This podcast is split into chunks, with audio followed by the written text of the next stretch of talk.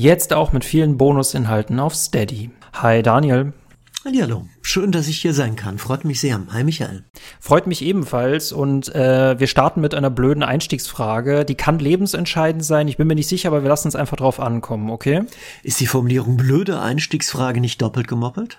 Ob eine blöde Einstiegsfrage doppelt gemoppelt ja, ist? weil Einstiegsfragen, hast du jemand schon mal eine coole Einstiegsfrage irgendwo anders gehört, in, in irgendeinem anderen Podcast? Also ich, ich sage zwar immer, dass unsere Einstiegsfragen blöd sind, aber in Wahrheit finde ich sie absolut fantastisch. Aber du hast schon recht, also wie es ist wie ein weißer Schimmel, ne? Blöde Einstiegsfrage, einsteigende Einstiegsfrage. Okay, es, interessant. Nehme ich mit, nehme ich mit. Ich, mhm. ich, ich wette, die Einstiegsfrage wird ganz zauberhaft sein. Meine Antwort wird darauf, wird allerdings, das spoilere ich jetzt schon mal, eine ganz, ganz doofe sein. Da bin ich gespannt, da bin ich gespannt. Okay, aber danke auf jeden Fall für dieses Hirnexperiment, das nehme ich gerne mit. Ähm, ich war mal, hatte mal Urlaub in Paris gemacht, auch im Schloss Versailles und da hatte ich mitbekommen oder gehört, dass es tatsächlich früher bei irgendeiner Generation der französischen Königsfamilie tatsächlich mal Brauch war, dass Aristokraten oder Pöbel oder wer auch immer, die durften der Königsfamilie beim Essen zusehen. Das wird wahrscheinlich historisch gesehen eines der ersten Let's Plays oder eines der ersten Let's Eats gewesen sein. Was mich dazu bringt, wenn man dein Leben wie eine Truman Show quasi beobachten dürfte, äh, was würdest du sagen, sind in deinem Leben so die drei großen Highlights am Tag, bei denen man dir zusehen könnte? Jo, das wäre erstmal das äh, bizarre Ritual, wie ich am Vormittag Stunden, Stunden brauche, um wach zu werden, weil ich, weil ich ja in der Regel abends streame und abends sehr, sehr, sehr lange streame, also entweder bis elf oder bis zwölf. Danach brauche ich immer zwei Stunden zum Runterschalten und um ins Bettchen zu purzeln. Und am anderen Morgen werde ich in der Regel geweckt durch die Baustelle bei mir auf der anderen Seite, stelle fest, ich habe zu wenig geschlafen, brauche sehr, sehr lange, bis ich langsam wach werde. Und aber meine Gesichtsausdrücke zu beobachten und zu beobachten, wie ich so allmählich beginne, wie eine Schildkröte, die aus dem Winterschlaf erwacht, ähm, so ganz, ganz langsam mich zu bewegen und dann etwas schneller und dann wiederum etwas schneller, das durfte sehr bizarr werden dann natürlich das Ritual, äh, mir was Leckeres zu kochen. Weil ich bin jemand, also wenn ich abends anfange zu streamen, so gegen, gegen 19 Uhr geht's in der Regel los, das, das lebt vor allem davon, dass ich hellwach bin im Kopf. Also es lebt nicht von meinen Skills oder meinen tollen ähm, Fähigkeiten, Spiele cool spielen zu können. Ich bin auch nur ein ganz, ganz normaler Mensch, der Spiele nicht besser spielt als, als andere Leute. Aber das lebt vor allem davon, dass ich halbwegs schlagfertig und frisch im Kopf bin. Und dafür sorge ich nach einem langen, ermüdenden und dermaßen langweiligen Bürotag, dass ich ihn gerade nicht erwähnt habe, dazu, dass ich vorher auf jeden Fall noch koche, um runterzuschalten. Und das gibt dann so ein bestimmtes Ritual, wie ich das mache, wie ich esse, wo ich esse und so weiter. Und der dritte Höhepunkt sind natürlich die Streams selber, weil das ist für mich immer eigentlich die schönste Zeit am Tag, mit dem Publikum rumzuscherzen, irgendwas zu spielen, allmählich immer besser gelaunt zu werden und dann irgendwann festzustellen, die, die Leute wollen leider ins Bett gehen und ich muss aufhören. Das sind, glaube ich, die drei Höhepunkte jeden Tages. Das klingt verdächtig danach, als ob du dich auf diese Frage vorbereitet hättest. Äh, ich habe mehrere Fragen. Wird dein Aufstehen mit also sprach Zarathustra musikalisch begleitet? Nein, überhaupt nicht. Einfach dadurch, also ich weiß es nicht. Ich bekomme also musikalisch gar nicht, weil ich keinen Wecker habe. Ähm, ich, ich weiß gar nicht, was da akustisch passiert, weil ich selber bin in der Lage, noch, in, in der Situation noch nicht in der Lage zu hören. Deshalb kann nur meine Umgebung mich hören. Ich vermute, ich stoße Grundslauter aus. Okay, man hätte es ja musikalisch noch zusätzlich für die TouristInnen, die da sind, untermalen können. Aber das finde ich sehr spannend. Also man kann dir beim Aufwachen zusehen, äh, man kann dir beim Kochen zusehen, das wäre so eine eigene Kochsendung. Und dann würde man dir beim Streamen zusehen. Vielleicht sogar äh, würden die Leute hinter dir sitzen und nicht an ihren PCs bei Twitch. Also würde man quasi in der ersten Reihe sitzen, um dir beim Streamen zugucken zu können. Das wäre ja auch sehr spannend. Ja, wobei ich gestehen muss, ich habe sogar den Eindruck, die sitzen in der Regel hinter mir. Also die Situation beim Twitch-Stream, wo du so irgendwas zwischen 300 und 800 Leuten hast, die für mich gefühlt hinter mir stehen und die mir über die Schulter gucken und die da hinschauen auf den Bildschirm, wo ich gerade nicht hinschaue, gerne. Also wenn ich zum Beispiel ein Strategiespiel spiele wie, wie Civilization oder ein Anno 1800 oder andere Spiele, ähm, dann sind da, sagen wir mal, 600 Augenpaare plus eines, nämlich meines und schauen auf den Bildschirm. Und jeder schaut woanders hin. Und ich selber versuche dann halt vernünftig voranzukommen, vernünftig zu spielen, aber ich habe immer mehrere Dutzend wahrscheinlich eher sogar ein bis 200 Augenpaare, die gerade woanders hingucken und die dann den ihren Gehirnen gerade das Signal rüberschicken. Hey, was ein Trottel da vorne, dieser eine Typ da auf Twitch, der ist ja total doof. Ich gucke woanders auf hin auf den Bildschirm und ich sehe etwas, was der gerade übersieht und ich hab's drauf, mein Augenpaar und mein Gehirn. Das wird dann immer zu der Situation verbunden mit der ähm, mit dem weit verbreiteten Mechanismus, dass ja fast, fast alle Menschen ihre eigenen Fähigkeiten als überdurchschnittlich gigantisch und großartig äh, ansehen, dazu, dass ganz, ganz viele Augenpaare und Gehirne gerade der Meinung sind, ich würde Dinge übersehen, ich würde doof spielen und mir das dann auch mitteilen. Und das ist so eine typische Situation, dass ein paar Leute sich immer gut unterhalten fühlen und viele andere mitteilen, wie doof ich bin. Und in dem Wissen muss ich dann jeden, jedes Mal bei einem Stream auch auftreten und weitermachen und weiter. In dem Wissen, dass ich laufend, wie jeder andere Spieler auch, irgendwas gerade übersehe und dass es trotzdem weitergeht. Und das ist eine ganz, ganz spezielle Situation und auch ein Reiz, das nervlich durchzuhalten. Und ähm, ja, nicht die ganze Zeit unsicher zu werden, auf, auf Fehlersuche selber zu gehen oder sich auf dieses, auf dieser, diese Wahn, dieser, dieses Wahrnehmungsproblem irgendwie einzulassen. Ich äh, möchte damit sagen, ihr habt vielleicht ungefähr schon raushören können, worum es heute geht. Äh, Daniel, ne, demnach äh, waren meine Einstiegsfrage ja nicht nur fantastisch, sondern sie war auch eine fantastische Überleitungsfrage, möchte ich mich mal selber loben. Und äh, drittens ähm, finde ich sehr cool, dass du sagst, äh, du bringst eigentlich nicht unbedingt viele Fähigkeiten bringst, sondern du bringst einfach Wachheit mit. Und das ist sehr erfrischend und bodenständig. Viertens, und damit sind wir jetzt aus dem Intro, kommen wir jetzt in den Hauptteil dieses Podcasts, komme ich mit dieser wunderbaren Frage ähm, zu einem wundervollen Gast und einem wundervollen Thema, nämlich dem lieben Daniel alias Writing Bull. Äh, du hast schon erklärt, worüber wir heute reden, aber das ist auch nicht alles, worüber wir heute reden. Aber wo trifft man dich denn im Internet an, auch wenn du jetzt schon hast durchscheinen lassen, dass du sehr viel mit Strategie und Aufbauspielen zu tun hast? Also meistens trifft man mich an auf Twitch, meistens alleine von der Stundenzahl her. In der Regel ist das mittwochs bis sonntags, äh, meistens ab 19 Uhr, sonntags ab 16 Uhr und da spiele ich halt Strategiespiele vor Publikum. Strategiespiel im weitesten Sinne, also auch Aufbauspiele, bei denen man Städte baut, Reiche baut, Städte verwaltet. Klassische Strategiespiele, VX-Spiele, also bei denen man, man Welten erkundet oder auch, auch andere hin und wieder. Ich mache manchmal auch Talks, dann bin ich auf der anderen Seite des Mikrofons, also quasi auf deiner Seite, teilt jemand quasi ein, ein Mikrofon unter die, unter die Nase. Ich habe oft Entwickler zu Gast, die per Kamera und Mikro halt dabei sind, mit denen ich entweder talke oder ähm, deren Spiele gemeinsam spiele und so weiter. Auf YouTube läuft die Zweitverwertung und hin und wieder ein Solo-Format oder ein Solo-Video. Ja, und sonst als Gast irgendwo tauche ich auf und so weiter. Wie zum Beispiel heute bei mir bei Coffee Cake and Games. Wundervoll. Ähm, ich fand es sehr interessant, dass du das auch in der E-Mail geschrieben hast, dass es so dein Einstiegsthema zumindest für heute ist. Wie spielt man eigentlich Spiele unterschiedlich? Und ich kenne es zumindest, wenn ich selber streame, äh, das es gibt es eigentlich bei allen Spielen und seitdem gibt es auch eines dieser goldenen Gesetze, man möchte keine Backseat-GamerInnen haben auf Twitch. Das ist so eine der zehn Gebote. Man möchte nicht unbedingt erklärt bekommen, was man einfach richtiger machen kann. Und das finde ich interessant, dass da ein kollektives Gedächtnis oder in Community sogar kontraproduktiv sein kann, weil halt eben nicht alle zusammenarbeiten, sondern alle halt sich beschweren über die eine Person, die am Hebel sitzt. Ähm, das stelle ich mir bei Strategiespielen noch schwieriger vor. Aber mittlerweile, auch so schwer das auch manchmal ist, du hast dich da auf jeden Fall gut eingependelt, oder?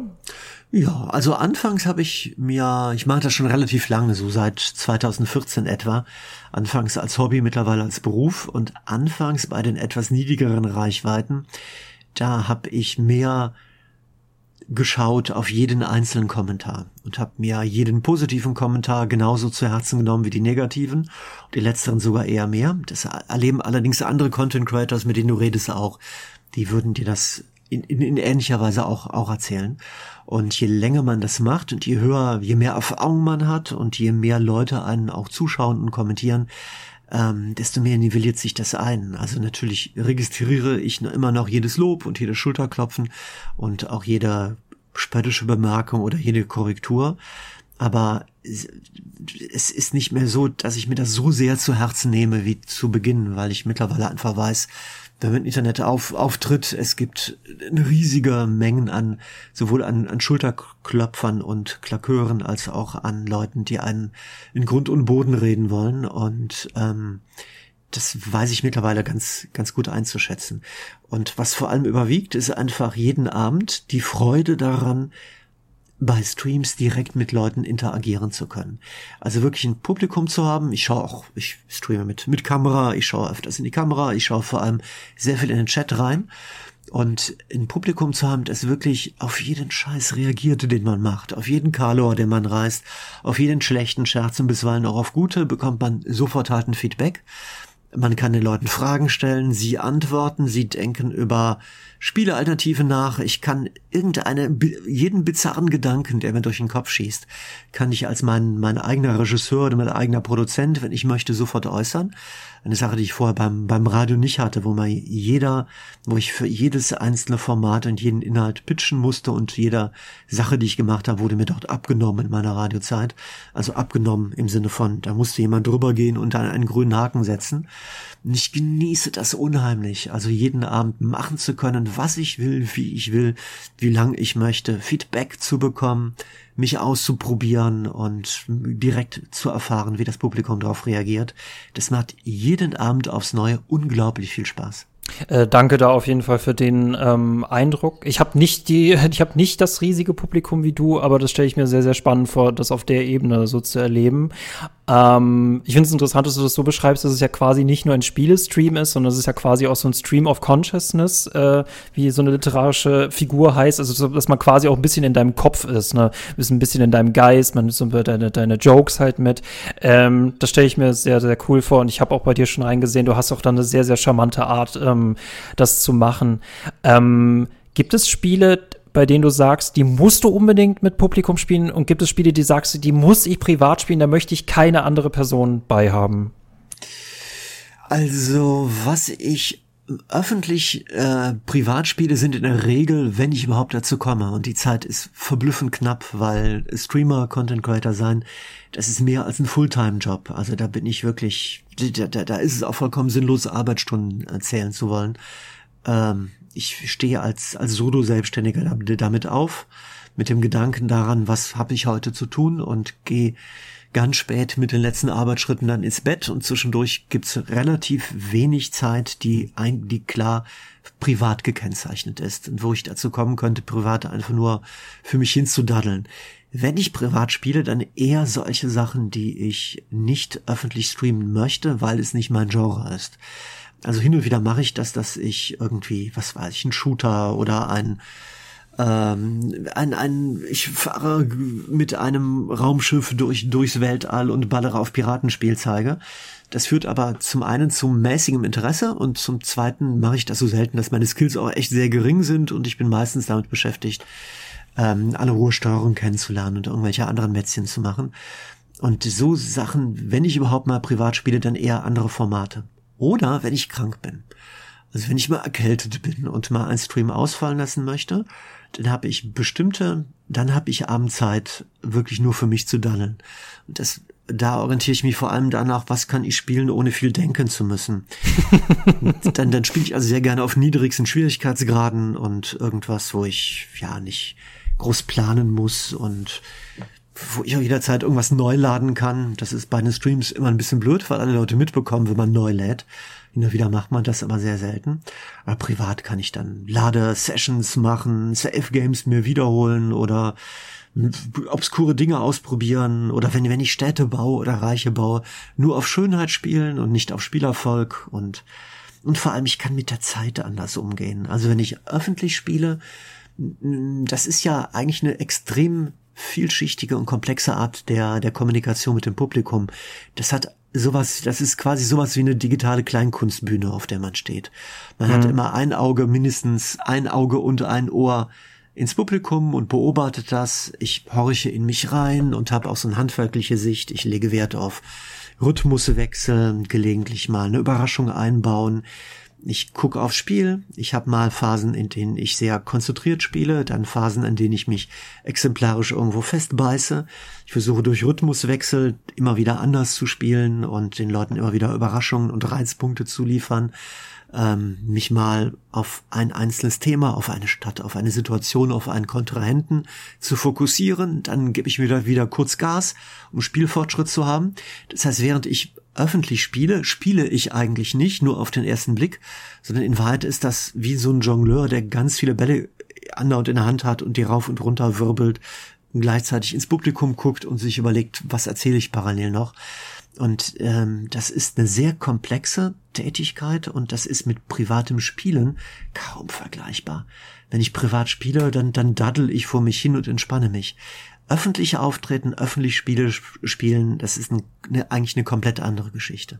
Äh, mehrere Sachen. Ähm, Leute, wenn ihr mal ein Spiel sucht, falls ihr krank seid, weil Daniel das gerade erwähnt hat, dann empfehle ich euch Detective Pikachu. Ich hätte niemals gedacht, dass ich mal mit diesem Spiel in einen Raum komme, aber wenn man krank ist, ist das einfach großartig. Das ist genau das Niveau, was man braucht, äh, um durchzustehen und zu genesen. Zweitens, sehr guter Punkt, den du erwähnt hast, ne? Äh, die Öffentlichkeit, die sich mit Streamen nicht beschäftigt, sagt immer, ja, die daddeln nur und sitzen halt nur vorm PC.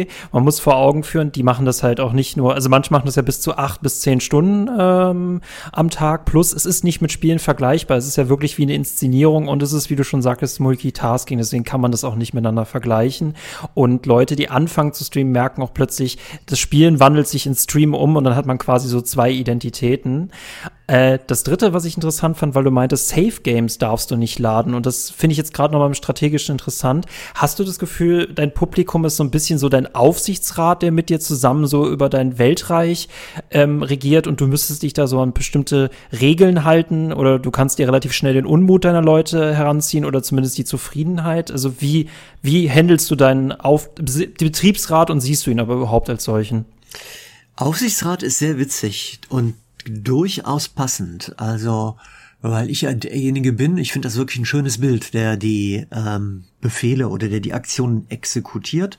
Dann gibt es halt quasi noch so eine Art Legislative, so rum könnte man es auch ins, ins Politische reindrehen. Das sind dann die, die Leute, die in den Stream irgendwas reinschreiben. Was ich nicht mache oder extrem selten mache, das sind quasi so Abstimmungen wie in einem Parlament oder im Aufsichtsrat, wo, ja, wo, wo ich frage, gibt's eine Mehrheit für meinen nächsten Schritt? Das habe ich früher hin und wieder gemacht, mittlerweile kaum, aber auch deshalb, weil das Publikum ist ja ein wechselndes. Also die Partien laufen in der Regel über mehrere Streams. Und wenn, und wenn ich jetzt eine, meine Spielentscheidung, also meinetwegen die Entscheidung, Greife ich, erkläre ich jetzt einen Krieg gegenüber einer KI-Fraktion oder versuche ich bei denen einzuschleimen? Oder in einer schwierigen taktischen Situation Rückzug mit meiner Armee, die unter Druck ist, oder volle Pulle einmal durch? Oder bei Ressourcen will ich jetzt einmal das viele Gold und Geld und die Beute, die ich bekommen habe, raushauen für ein cooles Investment?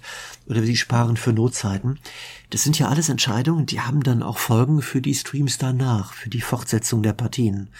Und wenn ich dem Publikum, das im Augenblick im Chat ist und das in dieser Situation, in dieser Zusammensetzung einmalig ist, wenn ich dem überlassen würde, die Entscheidungsgewalt, wie alles weiter wegläuft, dann müsste ich ja beim nächsten Mal sagen, hey, äh, vor zwei Tagen da waren Leute da, ein paar von euch waren beim letzten Mal dabei, ein paar neue sind auch dabei. Ihr könnt euch nicht dran erinnern, ich mich aber. Und denen habe ich gesagt, die dürfen bestimmen, wo es lang geht und ihr müsst jetzt mit deren Entscheidung leben. Und das kann man nicht machen, weil dann das eine Publikum über das andere erbost wäre und darüber, dass ich mich gängeln lassen würde. Also das ist schon mal ähm, eine, eine, eine große Einschränkung. Letztlich, letztlich muss ich alles verantworten und kann auch die Verantwortung nicht abschieben auf einen, meinen Aufsichtsrat. Das geht nicht. Okay, das heißt, du bist also König, hast aber noch trotzdem einen, einen Rat. Letztendlich behältst du aber die Macht. Würdest du sagen, dass jeder Stream zumindest eine Legislaturperiode für deinen Rat ist? Ja, das ist auch, das hast du sehr hübsch formuliert, ja. Moment, das muss ich mir mal aufschreiben. Das, das kommt in meine, in meine große Zettelsammlung rein, Ideen fremder Leute, die ich mir behalte und in ein paar Wochen als meine eigenen ausgeben werde. Du kannst mich ja gerne in der Fußnote erwähnen und mich lieb grüßen, das reicht mir ja schon. Hatte ich eigentlich nicht Aber, vor, ehrlich gesagt. Ja, okay, dann eben nicht. du bist halt König in deinem Stream. Ich will dir da nicht reinfallen.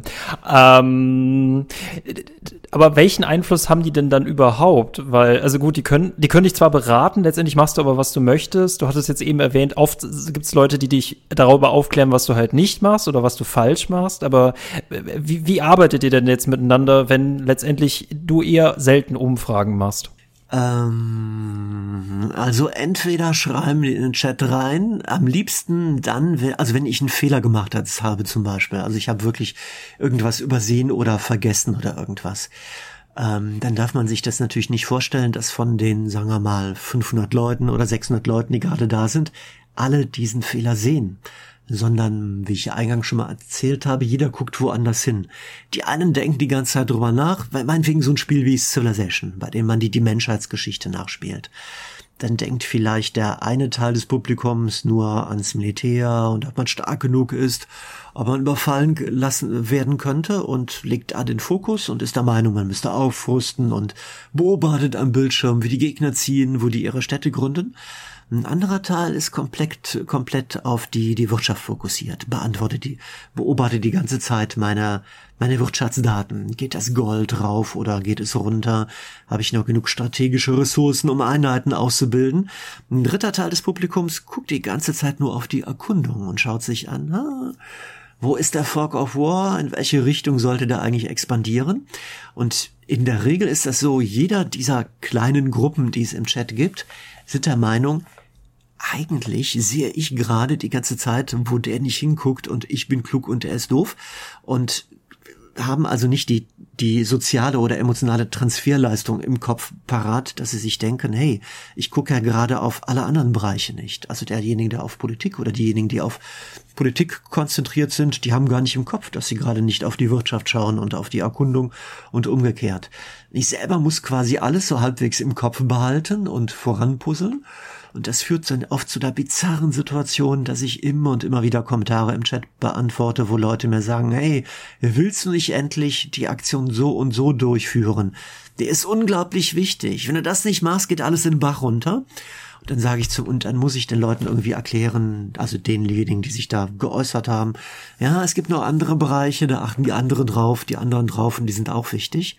Und es führt sogar oft zu der Situation, dass äh, meine Flüchtigkeitsfehler oder meiner ähm, ich habe irgendwas vergessen und es fällt mir dann nicht wieder ein, Fehler, die werden, die bekommen ja sehr viele Leute mit, aber die Fehler, die das Publikum selber macht beim Betrachten, die sind den Leuten gar nicht bewusst, also die eigenen, ja, die eigenen Flüchtigkeits- oder Denkfehler.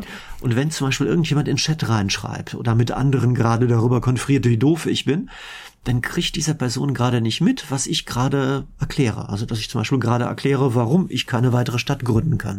Und dann kann es dazu führen, dass zwei Minuten später diese Person, die in den Chat reingeschrieben hat, der ist so doof, der hört uns nicht zu und geht auch nicht auf uns ein, dann in den Chat reinschreibt, hey WB, willst nicht endlich die Stadt da oben gründen? Und dann muss ich dann sagen, nein, ich habe das doch gerade vor zwei Minuten erklärt. Oder Leute verschwinden aufs Klo oder sind gerade mal abgelenkt, gucken ein paar Film. Es gibt die bizarrsten Situationen, die auch für mich dann oft sehr, sehr komisch sind halt, ne?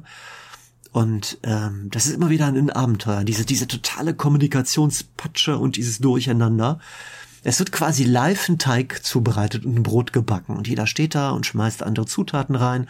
Der andere ist für, glaubt, er ist für Salz zuständig. Die andere meint, sie, sie packt die Gewürze rein. Und ich bin zuständig fürs Kochen. Und wenn das Brot dann nicht cool wird oder der Kuchen, WB hat's verbockt. Ne, also du wirst die gesamte Zeit äh, äh, äh, ne, äh, kritisiert, aber letztendlich bist du auch derjenige, der auch schuld ist, wenn es am Ende nichts geworden ist. Also viele Köchinnen ver äh, verderben den Brei, äh, das Videospiel. Okay, deine, deine, deine, deine erstens hast du ein sehr interessantes äh, Parlament, zweitens sind offenbar deine, die sind diese Interessensgruppen die jeweiligen Lobbys. Und ähm, hast du dann auch manchmal solche Momente, wo du das ganze Parlament räumen musst, weil die sich einfach alle gerade nicht mehr äh, einkriegen? Äh, selten. Also ich habe ja Chat-Moderatoren und hin und wieder wird dann jemand mal freundlich vor die Tür geleitet, wenn jemand zum Beispiel beharrlich darauf besteht, in Großbuchstaben mich anschreien zu müssen oder, oder andere Sachen zu machen. Aber im Großen und Ganzen geht's. Und das Coole ist ja auch, ich beschreibe mich ja gerade als Opfer und das Publikum als Täter. Es ist ja oft auch unter andersrum. Ich kann so gemein sein, Michael. Also ich kann auch die Gruppen gegeneinander Ich weiß. Ja. ich kann die Gruppen auch gegeneinander ausspielen. Also ich kann zum Beispiel auch sagen, hey, äh, da haben gerade viele Leute in den Chat reingepostet, die sollen das und das nicht machen. Wie seht ihr das? Soll ich auf den Ratschlag hören, dass ich jetzt das Geld ausgeben soll oder seid ihr der Meinung, ich soll zurückbehalten? Und dann kann es auch, also das ist, ich kann auch selber manipulativ auftreten und Gruppen aufeinander hetzen. Man kann auch die Stimmung ein bisschen, ein bisschen beeinflussen. Klappt nicht immer perfekt, aber es geht. Und auch wenn ich jetzt so viel übers Publikum herziehe, herziehe und mich lustig mache über die, letztlich, es macht so viel Spaß. Also auch mit dem ganzen Chaos zu interagieren. Und es gibt oft auch Leute, die richtig gute Tipps geben. Muss ich der Fairness halber auch sagen. Also Leute, die ein Spiel oder zumindest Aspekte eines Spieles besser kennen als ich und oder mir Regeln erklären, die ich mittlerweile nicht mehr im Kopf habe und daraus, dass ich überall, das sind diese Zettel. Also wie die Idee, ich hatte eben einen anderen Podcast gehabt, da hat mir jemand, irgendjemand ein cooles Beispiel gegeben im Aufsichtsrat. Ich weiß nicht mehr, wer es war, aber ich habe es auf einen Zettel gemacht und so klaue ich mhm. auch die Gedanken von anderen, von, von, von Leuten aus dem Publikum und irgendwann bei einem künftigen Stream sage ich dann, hey, ich habe hier noch folgende Spezialkenntnis über das Feature XY, ich erkläre euch das mal. Und ob dann irgendjemand noch weiß, dass mir das ein, zwei Streams vorher vom User XYZ gesagt worden ist oder nicht, das kann ich dann gut überdecken machst du halt aus all den Informationen, die du erhältst, also nicht mal mehr im Stream, ne? Alles, was du im Leben erhältst, machst du ein riesiges, äh, einen riesigen kollektiven Intellekt raus und der fließt dann wie ein Milchshake in deinen Kopf und äh, dann trinkst du ihn selbst. Äh, das klingt absolut fantastisch. Hast du nicht manchmal auch die Lust, äh, gerade mal Urlaub als Monarch zu machen und äh, theoretisch dir vorzustellen, du würdest mal die Streams dieser Leute dich reinsetzen, vielleicht sogar als Audiostimme erscheinen und denen mal äh, das Gefühl vermitteln, was du immer hast? Also ich tauche manchmal, ich gucke mir öfters mal für ein paar Minuten allerdings nur die Streams von Kollegen an. Äh, da kann ich aber keine gemeinen Kommentare reinschreiben, weil zum einen kennt man sich. Okay, ich könnte eine Sockenpuppe anlegen. Das war jetzt deine Idee? Ist ein ziemlich gemeiner Gedanke, Michael, aber könnte ich machen. Ich könnte einen Zweig. Das mit dem Aufsichtsrat anlegen. stammt ja auch nicht von mir, deswegen, hm. Ja, also du bringst mich dadurch, das ist ein interessanter nee, Vorschlag. Du bringst dich selber. Du bringst dich selber Echt? auf die Idee. Ja, aber das ist, ich, Moment, ich nehme mal einen zweiten Zettel, das muss ich mir mal kurz aufschreiben. Nee, aber, also ich, in Streams andere Leute trete ich dann natürlich unter meinem, meinem Nickname auch, auch auf und bin dann auch lieb und handsam und die kann ich auch nicht vorführen. Und ich weiß ja auch, wie es einem ergeht, also kann ich nicht bringen. Ähm, und das eigene Publikum streamt ja nicht. Hin und wieder, ich habe hin und wieder mal den Fall, dass ich ähm, selten, dass einzelne Leute aus dem Publikum, Stammzuschauer, selber mal versuchen zu streamen oder ein YouTube-Video zu machen oder einen kleinen Kanal zu gründen auf YouTube und dort Videos machen. Und da gucke ich bisweilen rein. Und dann sehe ich natürlich auch die Fallhöhe, die es da gibt, wenn Leute anfangen, was zu machen und ähm, selber geglaubt haben, es geht sofort auf Anhieb super gut, es ist ja nicht ein Problem, aber sich dann hinstellen und doofe Kommentare machen, das wäre irgendwie mega peinlich. Das geht gar nicht. Ja, also ich finde es halt irgendwie, also es ist sowieso deine Idee, ne? Aber ich finde deine Idee gar nicht mal so schlecht. Aber stell dir vor, du würdest jetzt ein, äh, ein eher Parodie-Format machen, in dem du einfach mal die Rollen tauschst und du guckst dir einfach irgendwelche Situationen an und kritisierst die halt einfach mit einem Kommentar und das schneidest du in so einer Montage aneinander. Also ich würde es mir auf jeden Fall angucken und ich würde auf jeden Fall noch diese Distanz dazu haben, dass du da halt einfach niemanden fertig machst. Zumal du von deinem, du, du kannst ja von deinen Handlungen halt sehr, sehr ähm, ähm, streng sein, aber so von deinem Wesen her bringst du doch alles sympathisch rüber. Ich wüsste jetzt nicht, wer da böse auf dich sein könnte. Das hast du lieb gesagt. Ich wirke tatsächlich, glaube ich, auch oft, wenn ich mir selber zuschaue in den Aufzeichnungen, erstaunlich freundlich und ich staune sehr darüber, welches Bild ich anderen Leuten von mir vermitteln kann. Das ist sehr, das ist sehr hilfreich und sehr, sehr praktisch. Aber hör mal, eine Sache noch. Ich habe tatsächlich ähm, jetzt nicht öffentlich, aber im Kreise meiner Community-Moderatoren, denen stelle ich alle paar Wochen Screenshots zusammen, die ich selber gesammelt habe, ein Best-of oder eher gesagt ein Worst-of von YouTube-Kommentaren. Ähm, Kommentare, die, also ich habe eben zum Beispiel auf, auf, auf YouTube ähm, einen Zuschauer gehabt, der unter den drei letzten Videos meiner Jacket Lines 3 Reihe folgende drei Kommentare geschrieben hatte. Unter einem Video hat er reingeschrieben, wahre Geschichte jetzt, nicht ausgedacht. Der eine Kommentar hieß mittendrin, drunter gepostet, ja. Unter einem anderen Video hat er gepostet Nein. Und unter das nächste Video hat er gepostet No. Das ist alles. Und solche Kommentare habe ich erstaunlich oft. Also Kommentare, wo ich mir denke, was ist damit gemeint und was geht in den Köpfen solcher Leute vor? Was glauben die, ja, was glauben die davor, was ein, ein die Aufzeichnung eines, eines eines Let's Plays ist oder einer Partie. Und glauben die in dem Augenblick mit mir zu interagieren? Glauben die, dass ich jetzt weiß, was gemeint ist, wenn dort so ein Begriff, und es gibt auch so viele andere Kommentare, da, da, da denkst du dir, dass überhaupt kein Verständnis dafür ist, dass man gerade nicht live da ist. Also ganz viele Leute kommentieren jetzt nicht auf Twitch, sondern auf YouTube völlig die beantworten eine Frage, die ich gestellt habe bei einem Stream. Wie würdet ihr etwas handhaben? Und das Video gucken die sich dann einen Tag, eine Woche, einen Monat, drei Jahre später an und geben eine kryptische Antwort. Sowas wie, das würde ich jetzt nicht machen. Oder lieber die linke Seite. Oder ja, ich mach das auch. Wahre Geschichte. Das erlebe ich haufenweise. Da stehe ich dann, sitze ich dann kopfschüttelnd vor und weiß nicht und denke mir, ich, ich denke gar nichts. Es macht mich jedes Mal an, völlig, völlig platt einfach. Ich, ich, ich denke mal, die älteste Situation davon wird wahrscheinlich irgendwo in der Steinzeit gewesen sein, wo irgendwelche Duelle mit Keulen stattgefunden haben und Leute von weit her dann irgendwas drauf zugerufen haben. Die nächste Situation in der Menschheitsgeschichte wird dann gewesen sein, dass man den Fernseher anbrüllt, weil die Leute da offenbar falsch Fußball spielen und man hofft, dass das irgendwie Einfluss auf das Geschehen hat. Und ich glaube, das ist das Gleiche in deinem Fall. Ähm, dieses Jahr bezog sich wahrscheinlich als Live-Kommentar auf irgendetwas, was du gemacht hast, aber das macht natürlich wegen der Zeit, dem Zeitunterschied absolut keinen Sinn. Aber das ist das Gleiche, wie wenn Leute bei Amazon halt bewerten, ähm, wie das Paket halt angekommen ist. Ja. Ne, das ist halt das Gleiche. Medienkompetenz ist schwere Kompetenz. Aber äh, ja, kann ich gut nachvollziehen. Ja. Was sehr schön ist, ist auch jetzt, um jetzt aufs, aufs Live, auf den Live, auf das Live-Format wieder zurückzukommen, wenn ich Entscheidungsfragen stelle, also Sachen wie wollt ihr dies haben oder wollt ihr jenes haben oder ich sogar drei Alternativen benenne und dann Zuschauer im Chat posten ja oder unbedingt. Und dann gibt's ja auch, es gibt ja auch immer noch einen Delay, also eine zeitliche Verzögerung. Ich sage etwas und das kommt dann ein paar Sekunden später an auf Twitch dann denken die Leute nach, das dauert auch noch ein paar Sekunden. Dann schreiben die die, die Antwort rein, das dauert auch, auch wieder mal ein paar Sekunden. Und dann sehe ich das wiederum auch wieder ein paar Sekunden später. Ne? Und dieser Delay kann dann also von meiner Frage bis dahin, dass ich die Antwort lese, das kann sein irgendwas, irgendwas zwischen drei und 25 Sekunden. Das hängt davon ab, wie Twitch an dem Tag funktioniert, wie der Denkapparat der des Zuschauers oder der Zuschauerin funktioniert und so weiter. Und dadurch entstehen wieder die verrücktesten Situationen einfach. Ähm, das finde ich faszinierend. Und ich will mir jetzt gar nicht mal über den Fall sprechen, dass du mit deinen Leuten, mit der Hilfe deiner Leute eine Zivilisation zur Weltmacht gemacht hast. Ich finde die Situation noch mal viel interessanter, dich zu fragen, was ist eigentlich, wenn dann sowas passiert und alles geht den Bach runter und am Ende sitzt ihr alle vor so einem Haufen von Scherben? Wie gestalten sich diese Postgespräche, diese Nachbesprechungen?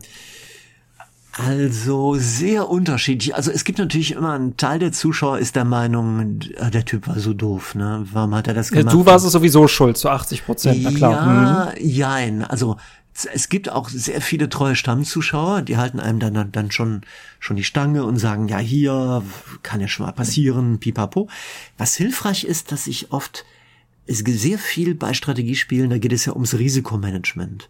Das heißt, ähm, du triffst Entscheidungen und ich kommentiere sehr viel. Ich dattel ja nicht nur für mich hin, sondern ich erkläre auch meine Pläne und weise darauf hin, welches Risiko ich dabei eingehe. Also wenn man zum Beispiel einen Siedler, das sind die Einheiten bei Civilization, die Städte gründen können. Die sind nicht kampffähig. Zieht irgendjemand auf den Siedler drauf, wird der Siedler gekidnappt oder umgebracht oder auf jeden Fall ist er weg und ich kann mit dem nichts mehr machen. Und ich spiele, wenn ich Civilization spiele, spiele ich gerne auf einem, auf dem Schwierigkeitsgrad Gottheit, den ich privat nie spielen würde, weil der mega anstrengend ist. Da hat die KI gigantische Vorteile. Aber ähm, das ist sehr unterhaltsam fürs, fürs Publikum halt, beim man als Streamer, weil man dann dem, den Streamern beim Leiden zuschauen kann. Und was ich dort oft mache, ist Siedler unbewacht losschicken. Also ohne einen Bodyguard, ohne irgendjemand, der auf den aufpasst. Einfach weil man weniger Ressourcen hat und weil die Gegner auf mit sehr großen Startvorteilen starten. Dann gehe ich so ein kalkuliertes Risiko ein. Ich sage dann, hey, wir schicken jetzt den Siedler XY da hinten in die Fremde. Ich könnte mir vorstellen, dass da keine Barbaren, also so heißt es bei, bei Civ, neutrale KI-Einheiten hm, hm, irgendwie unterwegs sind. Es könnte auch doof sein. Da vorne ist ein Hügel, von dort aus können wir weiter gucken. Wenn wir den Ort erreichen, könnten wir eigentlich, wenn das klappt, wenn da nicht einer direkt dahinter steht, kommen wir durch soll man das Risiko eingehen? Und dann brüllt die eine Hälfte des Publikums nein, die andere Hälfte sagt ja. Dann sage ich, okay, ich mach's. Und dann wird er eventuell doch gekidnappt und dann ist immer wieder der, ja, dann ist immer wieder die, die Diskussion mit dem Publikum darüber, haben wir gemeinsam das Risiko getragen? Ist das Publikum der Meinung, ähm, wir hatten, wir hatten vorher schon gewusst, das kann nur schief gehen? Oder sagen die, das ist das typische Streamer-Glück, Streamer-Luck bei WB? Oder sagen dir, das ist ein cooler Move, toll, dass du das gemacht hast. Und das, das, du hast dann ein Potpourri aller möglichen Reaktionen im Chat und damit auch ein Potpourri oder eine wilde Mischung der verschiedensten Charaktere. Und letztlich lernst du dabei sehr viel auch über die, die Menschen und wie sie ticken und wie die Leute darauf reagieren. Und es ist immer super unterhaltsam einfach.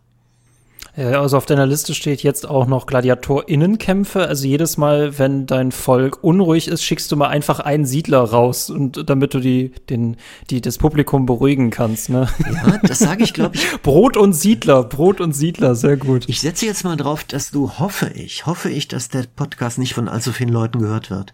Weil jetzt, um jetzt mal wirklich etwas zu spoilern, von dem ich hoffe, dass es niemals an mein Publikum rankommt. Äh, es gibt Situationen, in denen ich hin und wieder bewusst ein eigentlich strategisch völlig unsinniges Risiko eingehe, wenn ich, oh. wenn ich der Meinung bin, es dient der Unterhaltung. Das heißt, ich picke mir eine meiner, meiner Einheiten raus, eine, die möglichst, äh, die auch wertvoll ist, und schicke sie in ein eigentlich unsinniges Risiko rein, einfach nur, damit das Publikum ein bisschen den, den Brot- und Spielereffekt abräumen kann. Naja, ich entschlüssel hier gerade die DNA deines Führungsstils, ja, ja. Mhm. Äh, aber äh, kauft man dir das dann ab? Also spielst du dann deine Schockiertheit darüber oder äh, wie wird das nachher noch integriert? Ach, das kann ich gar nicht so richtig. Ich, ich weiß gar nicht, ob ich das spiele, dass ich schockiert bin. Du hast, wenn du öffentlich auftrittst als Streamer, du bist ja nie du selber, ne? Also sobald du irgendwie. Sowieso nicht, ja. Sowieso nicht. Sobald man öffentlich agiert, auch hier beim Podcast oder auch nur privat, wenn man beim Bäcker steht in der Schlange und dann rankommt, äh, man konstruiert ein, Image von sich, man will geliebt werden, das ist unterschiedlich stark ausgeprägt, je nach Situation.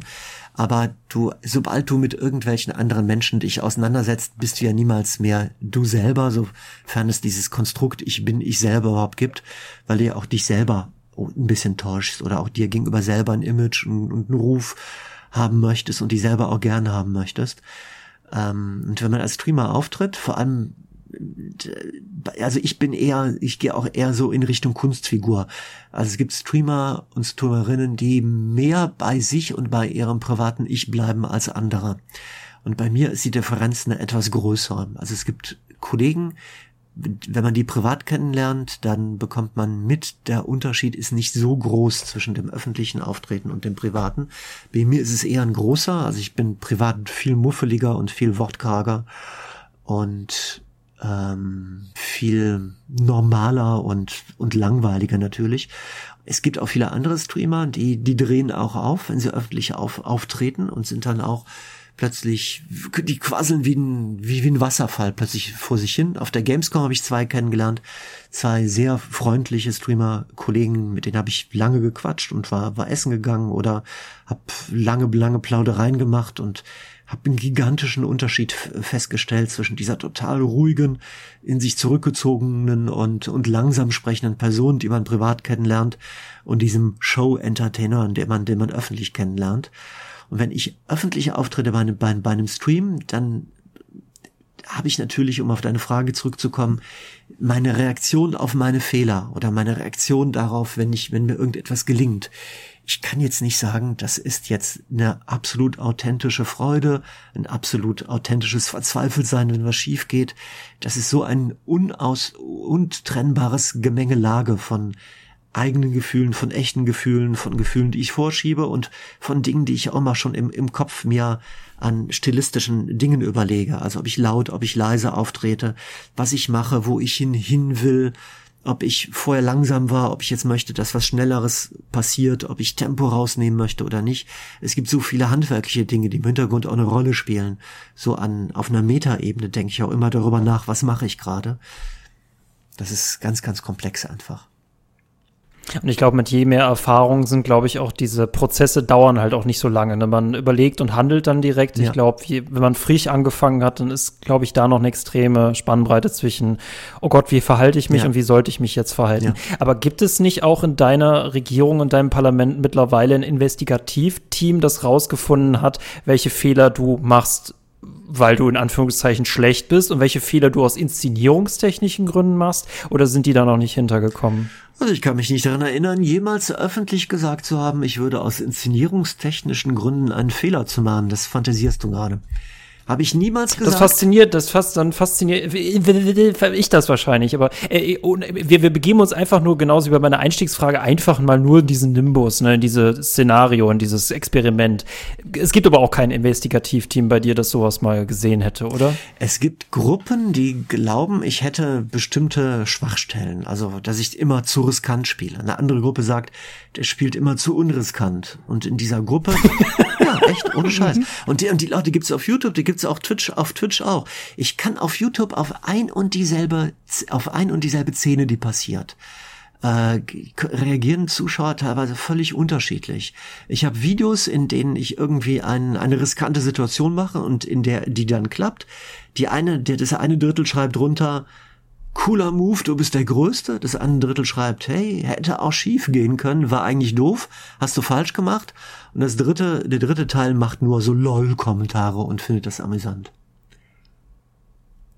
Also investigative hm, Teams hm. sind es, glaube ich, nicht. Das ist mehr so äh, spontane Fraktionen, die sich bilden. Ja, zumal die Legislaturperiode ja immer endet, sobald der Stream zu Ende ja. ist. Deswegen dafür müsste man mal einen Podcaster haben, der dir solche Fragen stellt, was aber nie passiert. Nein. Ja, ich verstehe. Ja, das ist schon echt knifflig. Also echt gutes System, das du dir da aufgebaut hast. Mhm. Ähm, ist es ist, ist tatsächlich, aber ich denke mal, der meisten Spaß hast du bei Civilization oder funktioniert das dieses System auch noch bei anderen Aufbauspielen oder ist Civ da einfach der, Para, der König, der Parade, das Paradebeispiel für? Also Civ ist für mich insofern ein dankbares Spiel, weil äh, ich das tatsächlich auch recht gut spiele. Also ich kenne das mittlerweile sehr gut, weil ich sehr viele Streams gemacht habe und oft auch gecoacht worden bin mit guten Tipps aus dem Publikum und die mittlerweile mein, mein eigenes Wissen sind. Und wie gesagt, die Urheberschaft wurde verdrängt und vergessen. Und insofern, Richtig. das ist jetzt ernsthaft handwerklich hilfreich, weil ich nicht mehr so viel bei Streams drüber nachdenken muss, wie was funktioniert. Und ähm, ich bin sch schneller in meinen Entscheidungsfindungen, kann als mein eigenes ähm, Gegenüber Gegenargumente auch sofort anführen, sobald ich eine Idee habe. Also ich kann laut nachdenken, wollen wir das machen oder wollen wir jedes machen, kann verschiedene Gegenargumente sofort im Alltempo runterrattern und kann auch sehr komplexe Strategien entwerfen mittlerweile. Und grundsätzlich ist ja immer so, wenn man öffentlich auftritt, je weniger je automatisierter die Dinge sind, die du erledigen kannst, desto hilfreicher. Also je automatisierter bestimmte Denkprozesse sind und das Verständnis von Spielsituationen, desto mehr Denkkapazität in meinem Hirn bleiben auch frei, um Scherze zu machen, um mit den Leuten zu reden, um die nächste Situation schon vorzubereiten, um was weiß ich was zu machen. Automatisierung hilft extrem, wie beim Fahrradfahren und beim Autofahren. Wenn du Ewigkeiten deinen Führerschein gemacht hast, dann ist es für dich kein Problem nebenbei während du fährst, noch mit dem Gegenüber auf dem Beifahrersitz zu sprechen und vielleicht noch ein Telefonat zu führen und dann mit dem vierten Gehirn noch darüber nachzudenken, was du beim, bei der Ankunft bestellen wirst im Café. Wenn du ein Fahranfänger bist und irgendjemand dich von der Seite anquatscht, hey, da ich mal den Musiksender anmachen, dann kann es schon passieren, dass du kurz abgelenkt bist und jemand auf dem Zebrastreifen über Brett, äh, tot, tot bretterst halt einfach, ne? Das ist extrem hilfreich, wenn man viel, viel Erfahrung hat bei einem Spiel einfach. Mit dem Unterschied, dass man nicht so viel Multitasking eigentlich beim Autofahren machen sollte, was halt, wie du schon beschrieben hast, zu solchen Situationen führen können. Und in dem Fall, wenn du dein Multitasking zu irgendwas Problematischen bei Civ führt, sterben halt auch einfach auch nur digitale BewohnerInnen. Ne? Ja, aber das kann, äh, richtiger Hinweis, tatsächlich, sterben keine echten Menschen. Aber es können auch Menschen sterben, die den Leuten sehr ans Herz gewachsen sind. Ich habe jetzt mhm. zuletzt ein langes Let's Play gemacht mit Jack Alliance 3, diesem neuen Rundenstrategiespiel, bei dem mhm. eine Söldnergruppe unterwegs ist in den afrikanischen Tropen, kurz nach der Jahrtausendwende und dort den entführten, den gekidnappten Präsidenten einer afrikanischen Republik befreien muss. Und da rekrutiert man ein Söldnerteam. Die Leute haben einen eigenen Charakter, jeder einzelne die wachsen einem auch ans Herz.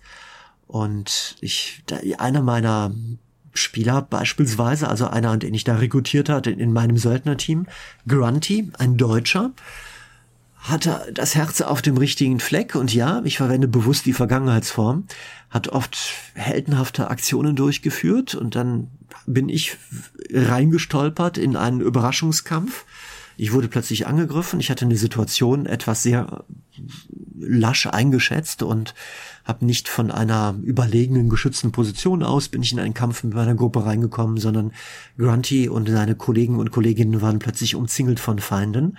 Dann gab es einen wilden Schusswechsel. Dann lag Grunty plötzlich auf dem Boden, eine Blutlache um ihn herum und ich musste die Entscheidung treffen, hey, soll ich einen Sanitäter rüberschicken? Meltdown, die Söldnerin mit dem Verbandskasten. Sie könnte sich neben ihn hocken, sie könnte ihn verbinden, er würde aufhören zu bluten und er würde dann nicht sterben. Ansonsten gibt's jede Runde, bei jedem Rundenwechsel eine bestimmte Wahrscheinlichkeit, dass er stirbt. Und wenn er stirbt, ist er weg.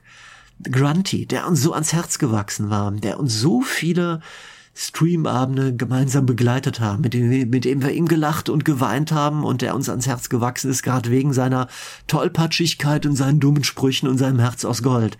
Sollen wir ihn verbinden oder nicht? Und ich habe mich dagegen entschieden. Ich habe gesagt, das geht nicht. Wir müssen riskant spielen. Wenn Meltdown die Sanitäterin rüberrennt und ihn verbindet, kann es sein, dass sie als nächstes angegriffen wird und dass dann zwei auf dem Boden liegen. Ich muss den Kampf möglichst schnell beenden, weil danach ist er automatisch verbunden und dann kommt er so durch. Und ich habe weitergespielt offensiv. Dann würfelten die, die Schicksalswürfel rollten dann halt beim Rundenwechsel und dann war es zu spät. Dann war Grunty tot. Dann habe ich tatsächlich, dann bin ich verstummt. Ich habe mich ausgeblendet. Ich habe eine Schweigeminute mit dem Twitch, mit dem Twitch-Chat eingelegt. Wir haben eine drückende 60 Sekunden lang geschwiegen. Danach haben wir dann weitergemacht und heute trauern noch die Leute über Grunty. Grunty, wir werden dich nie vergessen, auch wenn ich dich jetzt nur durch Erzählungen innerhalb von 30 Sekunden kennengelernt habe. Aber es war, es fühlte sich so an, als ob ich dich gekannt hätte. Ich hasse solche Entscheidungen bei XCOM auch immer und ich mag das, wenn ein Spiel so ist, dass man wirklich in die Heimatbasis zurückkehrt und denkt, nee, es geht jetzt gerade nicht weiter, man muss das Cognac-Glas für Grunty oder wen auch immer ähm, erheben. Das sind sehr emotionale Momente. Aber wird dir das übel gehalten, diese Entscheidung? Musstest du die noch vor dem Rat rechtfertigen? Ähm, ähm. weiß ich nicht mehr. Kön könnte sein, dass ein paar Leute gemotzt haben. Es gab auf jeden Fall, es ist auf jeden Fall ein Grundy hat sich geopfert für den Spaß von allen. Das ist, das ist eine gute Narrative, das finde ich auch, ja. Also gutes Marketing-Team. Ja. Das, also Grundy hat ein Opfer erbracht, von dem wie, er hat so viel, der Tod hat so viel, so viele Emotionen geschürt. Die Leute denken heute noch an an Grunty. Grunty ist allen so ans, ans Herz gewachsen einfach. Die Leute werden Grunty nie vergessen. Und es war, also worüber die Leute mehr gehadert haben, war, glaube ich, der Stream danach, weil ich da, danach gleich zwei Leute verloren habe im Kampf. Und ja. da war ich dann ein bisschen abgebrühter schon. Ich, ich konnte es irgendwie gar nicht fassen. Also in, in dem nächsten, beim nächsten Streamabend starben, haben gleich zwei Leute ins Gras gebissen. Und unter anderem war das, glaube ich, auch Meltdown, wenn ich mich richtig erinnere. Also die Frau, die ich beim, die beim ersten Mal als Sanitäterin nicht eingesetzt worden ist, weil ich gesagt habe, die muss heil bleiben. Beim zweiten Mal waren dann, mussten gleich zwei, gleich zwei Söldnerinnen in kurzer Zeit ins Gras beißen. Und das wiederum, darauf habe ich dann wiederum emotional gar nicht stark reagiert beim Stream, weil ich hatte ein Overkill, ein emotionales Overkill. Wenn der Erste, der stirbt, da hängt das Herz dran. Aber wenn dann gleich drei in so kurzer Zeit sterben, ich konnte, ich habe es auch noch nicht mal geschafft, Betroffenheit zu zeigen. Ich saß da und habe dann einfach weitergespielt. Und es kann sein, dass da die Leute dann abgestumpft sind und dass seit, sie seit dem Teil des, des Publikums sich denkt, ich hätte ein, ein Herz aus Stein. Das könnte sein, ja. Das war, das war sogar ein Reim. Dieser Reim war echt gemein. Also, wow, das, das also wenn, wenn sich Sachen reimen, stimmen sie tatsächlich. Ja, auf jeden ne? Fall. Das wissen wir seit dem Lego-Movie. Ähm, aber auf einer inszenierungstechnischen Ebene, die es natürlich bei dir überhaupt nicht gibt, aber da warst du letztendlich doch auch dankbar für den Grunty-Tod, weil das ja trotzdem auch ein sehr interessantes und emotionales Ereignis für den Stream war. Zumal aber natürlich diese inszenierungstechnische Ebene gar nicht existiert. Nein. Also nicht zuhören, Leute. Ich würde auch niemals öffentlich sagen, dass ich so froh war, dass war, dass endlich jemand von unseren Leuten starb weil das das muss einfach da sein. Also die möglich, das ist wie bei einem Film, wie bei einer Serie. Game of Thrones. Wenn der Hauptdarsteller am Ende der ersten Staffel geköpft wird, dann ist das ein Dienst für die Unterhaltung für alle weiteren Staffeln, die es gibt, weil, weil man dann einfach weiß, es kann jederzeit jeden treffen. Deshalb musste irgendwann mal jemand ins Gras beißen, um den Unterhaltungswert für alle in die Höhe zu treiben. Aber hat ja nicht irgendwie funktioniert. Also Grunty war ja noch so ein wirklich knackiger Tod, das war so ein Staffelfinale Tod, aber die anderen beiden, das hörte sich so an, als ob deren Verträge ausgelaufen seien. Ja. Ich, ich war einfach emotional überfordert. Wenn, wenn ich gleich, wenn zwei Leute gleich starben, einen kann man betrauern. Massenvernichtung, das sind einfach nur Zahlen wenn ich in einem, wenn ich Civilization spiele, äh, Steckle Lines 3 und da fällt irgendwo eine Atombombe und da verschmelzen gerade ein paar hunderttausend Leute, dann ist das ein großer glühender Feuerballen, den wir alle betrachten. Wenn er gegen eine einzelne Figur bei Jack Alliance stirbt und die hat einen Namen, das geht einem ans Herz. Aber Daniel, und damit der Kreis sich schließt, du schickst auch manchmal einen einzelnen Siedler los, ne? Der ist ja auch greifbar und den schickst du los, um die Massen zu unterhalten. Ja, aber ich sag auch jedes Mal denselben Spruch danach und jedes Mal kommt er vom Herzen. Wir werden ihm, diesem Siedler, der gestorben ist, jetzt ein Denkmal errichten in der Hauptstadt zu Ehren des unbekannten Siedlers. Und wir werden seinen Namen niemals vergessen, bis nach dem nächsten Rundenwechsel zumindest nicht. Oder da stehen halt zehn Denkmale, Denkmäler nebeneinander. Das ne? sind sehr viele mittlerweile. Ihr seht schon, ne? Also man kann sympathisch und eiskalt gleichzeitig sein. alles im Dienste der guten Sache, alles im Dienste der Unterhaltung. Wow, das äh, steht wahrscheinlich in deiner Statue, in deiner Stadt, in dem Schild eingraviert, ne? Und da erzählen sich die digitalen Kinder äh, Geschichten drüber, ja. ja. Oder die digitalen Eltern den digitalen Kindern in Writing Bull City. Ähm, äh, fantastisches Gespräch. Äh, ich äh, weiß nicht, wie viel Zeit du noch mitgebracht hast oder ob der nächste Regierungswechsel Legislaturperiode Stream dich ruft. Hm, ein bisschen könnten wir noch weiter plaudern. Alles klar, dann danke ich dir auf jeden Fall deine Zeit. Ähm, was mich interessiert noch abseits davon, wie schwierig und unterhaltsam es ist, so ein äh, so ein so einen Auftriebsrat, so ein Volk zu führen. Ähm, gibt es für dich da draußen noch eine große Strategiehoffnung, auf die äh, von der du dir ähnliche Situationen erhoffst? Ein großes Spiel, das kommt. Ähm, bum, bum, bum, ja, also, puh. Äh, meinst du jetzt in Bezug auf die Qualität des Spieles oder die Qualität der Unterhaltung, die damit verknüpft sein wird? Ey, das Zweitere. Das ich denk mal, ich denk mal so, du, du holst ja aus Spielen tatsächlich noch mehr Unterhaltung raus, dadurch, dass du sie streamst. Ne? Das wird ja noch auf Civilization noch draufgepackt. Deswegen, ich denk mal, dich interessiert nicht die Ausgangsbasis, sondern das, was du daraus machen kannst. Ja. Genau. Also vom Unterhaltungswert her sind natürlich alle Spiele best geeignet, indem Figuren auftreten, die Namen haben und die nicht in der Masse verschwinden. Also so in Jack the Lions 3 zum Beispiel mit einem einzelnen benennbaren Söldner und dessen Schicksal, das ist extrem hilfreich. Ähm, so ein Spiel gibt's in absehbarer Zeit nicht. Allerdings kann es auch Situationen geben, das kann auch sehr spannend sein bei Voreck-Spielen, also denen, wo man im großen Maßstab halt irg irgendwas baut. Mhm. Da gibt's mehrere, die im Augenblick in der Pipeline sind, die könnten auch für sehr spannende Situationen sorgen. Das ist zum einen, das erscheint jetzt im Laufe des Oktobers, Ende September sind wir ja gerade unterwegs, 2023.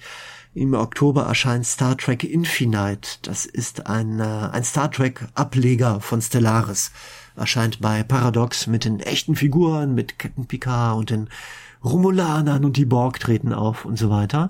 Und ich könnte mir vorstellen, dass zumindest für viele Trekkie-Fans und so einer oder für viele Trekkies und so einer bin ich auch, weil ich in den frühen 1970er Jahren aufgewachsen bin mit der Original Star Trek-Reihe. Ich habe auf den mit meinem besten Freund Rainer, mit meinem kleinen Bruder David, haben wir jede einzelne Star Trek-Folge, die wir damals gesehen haben, mit dem Original Spock und mit dem Original Kirk im Anschluss im Garten nachgespielt und mit Laser, mit Phaserpistolen aufeinander und auf Feinde geschossen und fand das alles ganz toll.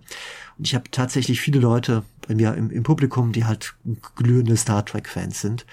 Und das könnte auch spannend sein für die Inszenierung, für die Streams, wenn man mit der Original Star Trek Lizenz ein Vorex-Spiel erlebt. Das könnte ab Mitte, Mitte Oktober gut funktionieren. Und was ansonsten immer gut funktioniert, sind natürlich auch Spiele, die so vom Schwierigkeitsgrad her spitz auf Knopf stehen und wo du nicht genau weißt, ist jetzt die, die nächste Entscheidung, das nächste Risiko, das man eingeht, ist das eines, was, was trägt, was klappt, was eventuell nicht klappt. Ähm, da gibt, das weiß ich vorher aber nie so ganz genau bei jedem Spiel. Ich denke mal Frostpunk 2 nächstes Jahr. Auf jeden Jahr. Fall. Ein, ja, super, perfekt. Unbedingt. Unbedingt, ja. Mischung von Rollenspiel und von Strategiespiel, begrenzter Wiederspielwert, weil sehr storylastig und sehr stark geskriptet. Das, das Original Frostpunk war schon großartig beim, beim Streamen, hat großzügig, großartig funktioniert. Auch weil man dort viele moralisch knifflige Entscheidungen treffen muss. Rettet man Flüchtlinge? Wenn man sie rettet, sterben deshalb vielleicht viele Leute, von denen die man in der Vergangenheit gerettet hat, weil die Ressourcen nicht mehr reichen für alle. Das sind immer die, die, die schwierigen moralischen Entscheidungen. Das, das wird glänzend funktionieren, ja.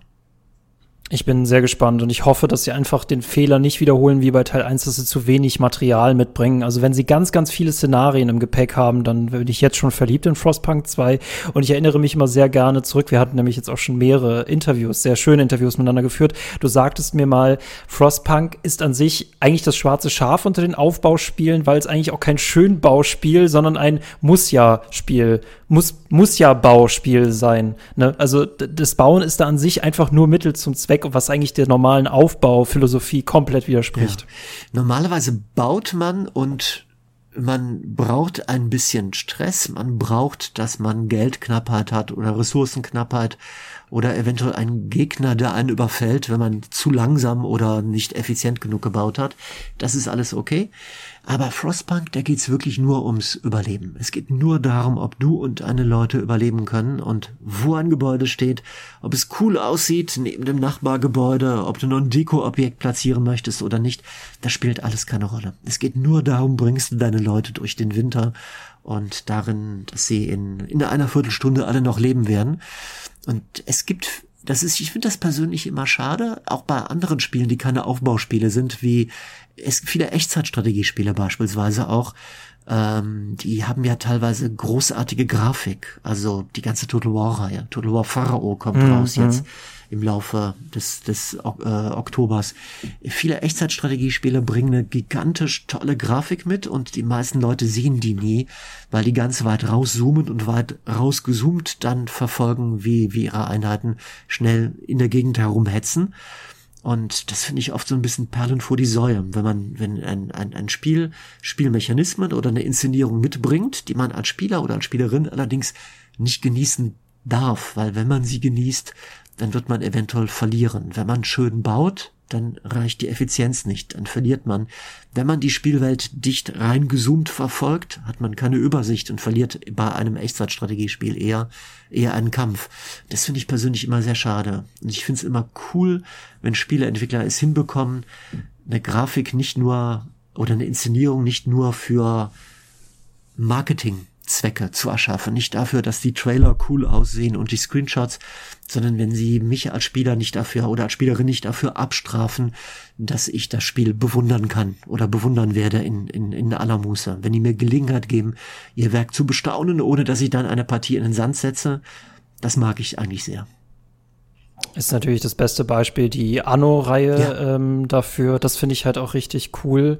Ähm, ist tatsächlich, habe ich bei Frostpunk so ein bisschen diesen Wuselfaktor vermisst, äh, was halt halt so ein bisschen auf den Straßen abspielt. Das wird wahrscheinlich auch einfach dem Erstling geschuldet sein und dass es halt keinerlei Priorität hatte.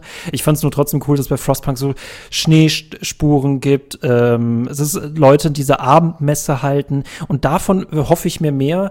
Gerade, es ist kein Schönbauspiel, aber gerade wegen der Atmosphäre sind diese Details umso wichtiger und da freue ich mich drauf, wenn sie in Frostpunk 2 davon mehr machen. Ist ein interessantes Gegenstück zu Anno, wo man auch wirklich Zeit hat, mal jemandem zuzugucken, der ein Paket trägt. Ja. Ähm, was es auch gibt, so Anno ähnlich, ist natürlich City Skyline 2, erscheint ja jetzt auch bald schon im Laufe des Oktobers, kann ich mittlerweile auch schon, auch schon spielen, weil ich ein Vorab-Exemplar habe. Und ähm, das sieht auch sehr schön aus das ist natürlich in einem sehr großen, großen Maßstab angelegt, aber trotzdem können da auch schöne Situationen entstehen. Ähm, du hast keinen, keinen Gegner, gegen den du, du antrittst und deshalb kannst du durchaus schöne Situationen auch kreieren. Du kannst kleine Parks anlegen, in denen du per Schönbau Bäumchen pflanzt und dann ganz dicht mit der Kamera drüber hinweg gleitet. Du kannst kleine Villengegenden anlegen, die vielleicht jetzt nicht unbedingt super effizient sind, weil es cooler wäre, da ein Schachbrettmuster von Städten aufzuziehen und die Gebäude in die Mitte zu packen, die die anderen versorgen und alles auf, auf, auf Effizienz zu bauen.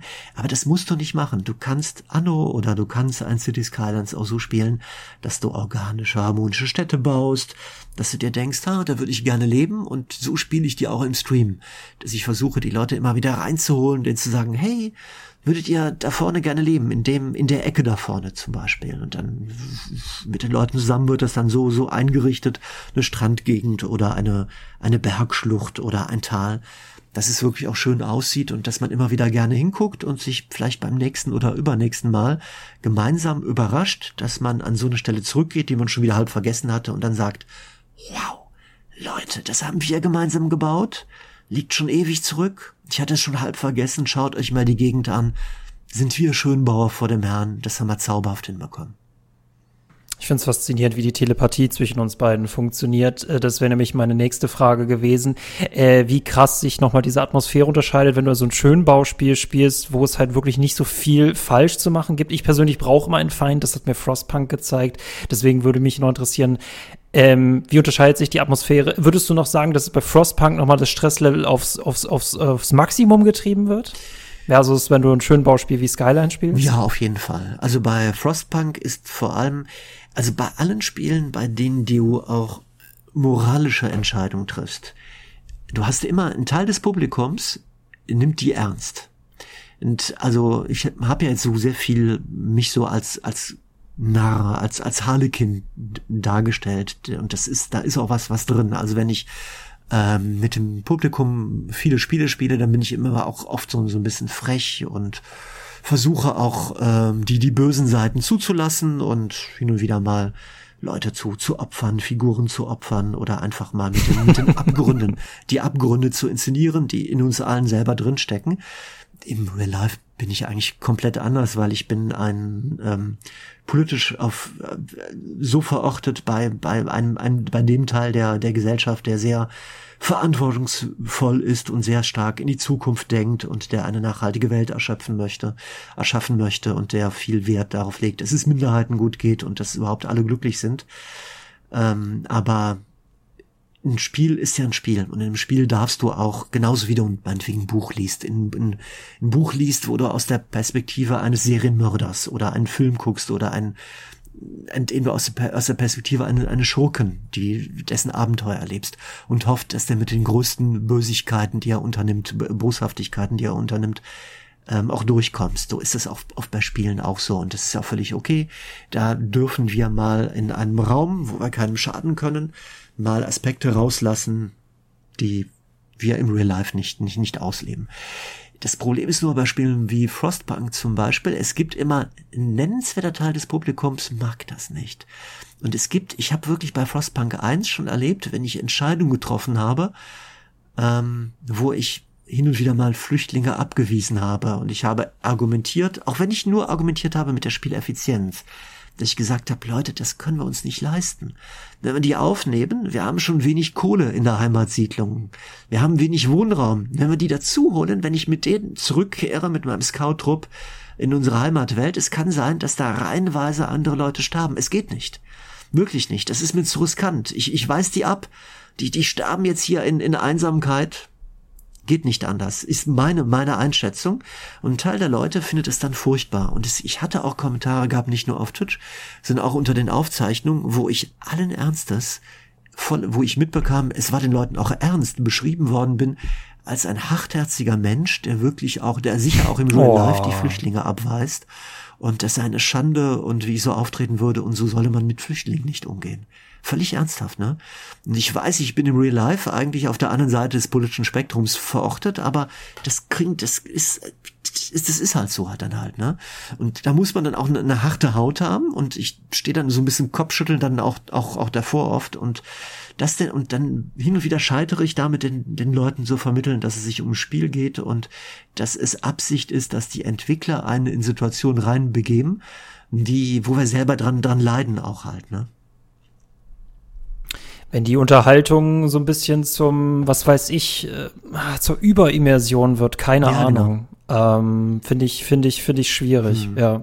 Nee, finde ich aber auch vor allem interessant, dass sich Spieler halt auch solche, äh, solche Szenarien halt trauen oder ähm, äh, Paper Please beispielsweise. Also Spiele halt auch solche Räume aufmachen und ich auch finde, Spiele müssen nicht immer nur reine Unterhaltungsprodukte sein. Da denke ich vor allem an Death Stranding, weil das eine sehr, sehr interessante Erfahrung ist, die man aber nur dann versteht, wenn man sich vom dem Spaßkonsum trennt. Das ist das gleiche wie mit Dark Souls, äh, von dem ich jetzt nicht unbedingt ausgehe, dass du streamst, weil das, glaube ich, könnte sehr interessant werden mit ganz, ganz vielen Meinungen, aber auch gerade äh, äh, Strategiespiele ja auch sehr interessante Gemeinschaftserfahrungen bieten.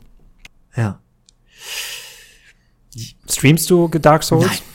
Also Spiele, die Sp Spiele, die darauf angelegt sind, dass ich kaum mit dem Publikum interagieren kann, weil ich das das das ist einfach nicht meine meine Art. Also es gibt Leute, die auch Streamer Kollegen, auch sehr große, die sind absolut fokussiert auf Spiel und spielen Spiele, bei denen man in großer in großem Tempo sehr schnell klicken muss und sehr schnell ständig Entscheidungen trifft und jeder Gedanke, jeder, den man ähm, verschwendet und jede Sekunde, die man verschwendet durch einen Blick in den Chat, durch ein Plauder mit dem Chat, bringt einen eventuell um den Spielerfolg.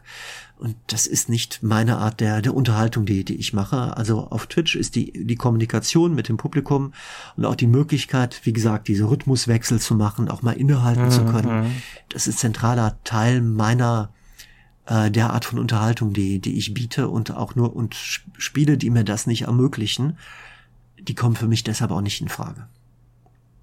Finde ich nämlich wichtig. Welche Speisen führt man in seiner Streaming-Kombüse? Ja. Ne? Und du brauchst ja im Spiel noch immer genügend Zeit, dich für deine Fehler rechtfertigen zu können. Genau. Faszinierend. Vielen, vielen Dank, dass du mich daran hast teilhaben lassen. Vielen Dank, dass du alle anderen ZuhörerInnen hast daran teilhaben lassen. Vielen Dank. Komm unbedingt wieder, Daniel, Sehr bitte. Gern.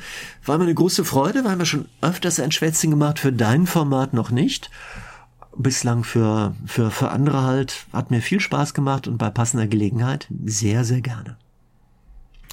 Vielen Dank dafür. Leute, wenn ihr das jetzt auf YouTube hört, bitte hinterlasst einen Kommentar, ein Like. Äh, erzählt uns mal von euren Erfahrungen. Seid ihr bei Streams eher in diesem Betriebsrat oder seid ihr selber Anführende, die mit einem Betriebsrat kämpfen müssen? Habt ihr heute wertvolle Tipps mitbekommen, wie ihr mit euren Räten besser umgehen könnt? Schreibt uns das gerne. Lasst uns an euren Glück und Te Leid teilhaben im Kommentarbereich. Das gleiche gilt natürlich auch, wenn ihr das jetzt gerade auf Spotify oder den Podcast-Apps eures Vertrauens hört. Kommentieren, liken, favorisieren, uns an dem Like Leid und Glück teilhaben lassen. Und das letzte ist, Leute, wir haben auch super coolen Bonus-Content für euch, den es für Minimum 5 Euro im Monat gibt. Alle Leute, die hinter der Paywall schon mit uns zusammen feiern, sind übelst glücklich und würden sich auch darauf freuen, wenn ihr dazukommen würdet. In diesem Sinne, der Kuchen sei mit euch. Ciao. Bis dann. Tschüss.